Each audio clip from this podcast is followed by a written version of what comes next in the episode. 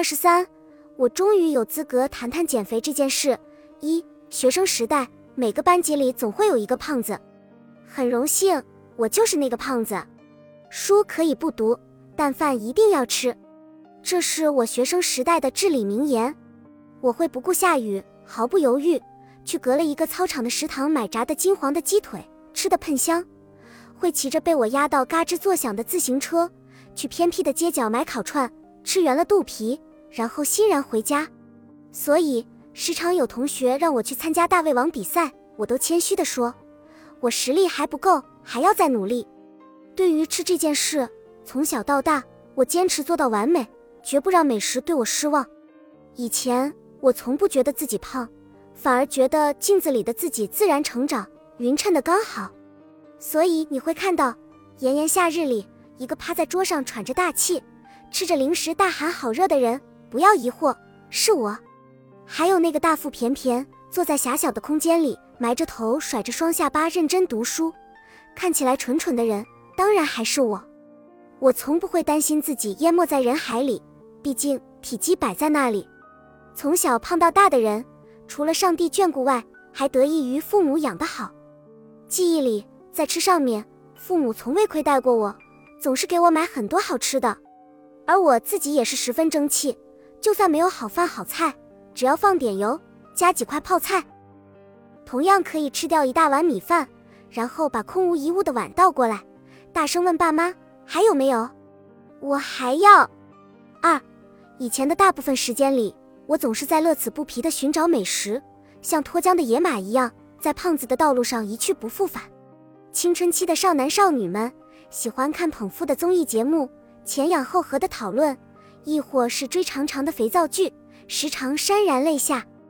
而我却有些不一样，我喜欢看的是美食节目。总是仔仔细细地听主持人分享吃后感，然后迅速记在自己的美食小本子上，期待以后的某一天亲自去感受。胖子总是给人一种软软的好欺负的感觉，不过我好像从未感受过被欺负的滋味。从小到大，因为个性比较幽默，和大家的相处都比较融洽。我喜欢别人叫我胖子，因为我并不觉得他们是在小瞧我，更多是觉得亲切。也许心宽体盘就说的是我这种人吧，生活就这么过着，我还是胖的悄无声息，胖的怡然自得，眨眼间不知不觉胖了二十年。然而，在大一的那个夏天里，我偶然看到一句话：不要在最好的年华里成为一个胖子。这句话就像晴天霹雳一样打在我身上，顶着大肚子坐在电脑前的我，手里拿着大包的薯片，看着屏幕里那些身材。脸蛋都很好的男男女女，那一瞬间，我突然觉得自己好丑。三，如果有特别激励的事，或者有我特别想做的事情，我就会变得非常有毅力。所以那天之后，我搜遍各大网络，求贤若渴般的查找有效减肥方法，什么苹果三日法、醋泡香蕉、七日断食法，你曾经试过的，你能想到的所有方法，我都试过。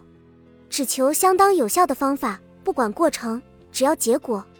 这样的频繁尝试，效果是比较明显，但是有副作用，会出现体力不支、面色蜡黄、憔悴不堪的状态，整个人软绵绵的，没有精神。很多人减肥只愿管住嘴，却不愿迈开腿。可是偏偏减肥不是一蹴而就的事，不运动真的很难瘦下来。经过多次的失败、反弹，我又重回胖的巅峰。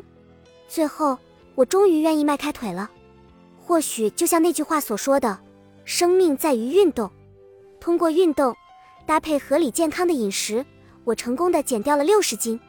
有很多慕名而来的陌生人问我是怎样成功瘦身的。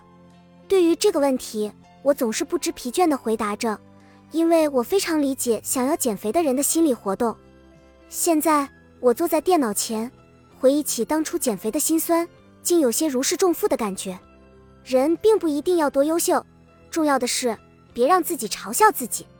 四，可是虽然减肥成功，获得无数羡慕的眼光，但我也逐渐知道一个事实，那就是很多人瘦身不是出于本意，而是因为别人觉得他们应该减肥。这个时代总是将瘦作为美的唯一标准，瘦的人太多，把胖子都逼得无路可走。而很多人减肥，不是因为旁人的闲言碎语，就是因为自我嫌弃。这并不是与自己的良性共处。不管是胖的人还是瘦的人，都是平等的个体。胖或瘦是每个人的自由，你不欠谁的，无需为别人减肥。世界的转动是各种色彩的驱动，若只是一种颜色，未免有些单调。你要庆幸现在的自己，而不是暗自卑微。你喜欢就去做，不喜欢就无视。